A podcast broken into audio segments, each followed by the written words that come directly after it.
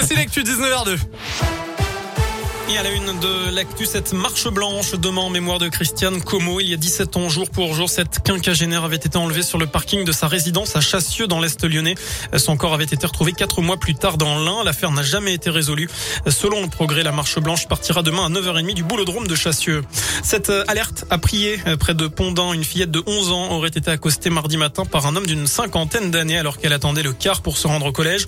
L'individu au volant d'un 4x4 de marque allemande lui aurait proposé de l'emmener. La jeune fille a pu prendre la fuite afin d'alerter les forces de l'ordre, mais aucune plainte n'a été déposée. Quatre mois de prison avec sursis, c'est la peine requise aujourd'hui contre un gérant de magasin de CBD à Bourg. Il était poursuivi pour la présence dans certains produits d'un peu de THC classé comme stupéfiant.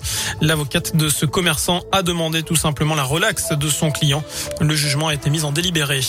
Nouvelle annonce du gouvernement. Ce matin, la prime à la conversion et le bonus écologique seront maintenus jusqu'au 1er juillet.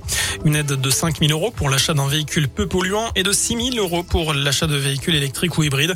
Ces deux primes sont cumulables. 68 classes fermées cette semaine pour cause de Covid dans l'Académie de Lyon. C'est légèrement moins que la semaine dernière. 176 élèves et 5 personnels ont été testés positifs. Là aussi, les chiffres sont en très légère baisse.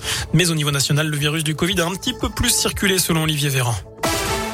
On passe au sport. Le FBBP va-t-il poursuivre sa série d'invincibilité? Les Bressans se déplacent à Laval ce soir. Deuxième de national, les Bleus s'attendent à un match compliqué face au stade Lavallois, sixième.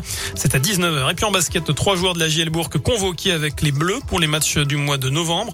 Début de la campagne de qualification pour le Mondial 2023. Il s'agit du capitaine Axel Julien et d'Alexandre Chassant, tous les deux recrues de la jeu cet été. Hugo Benitez fait aussi partie du groupe, mais en tant que partenaire d'entraînement.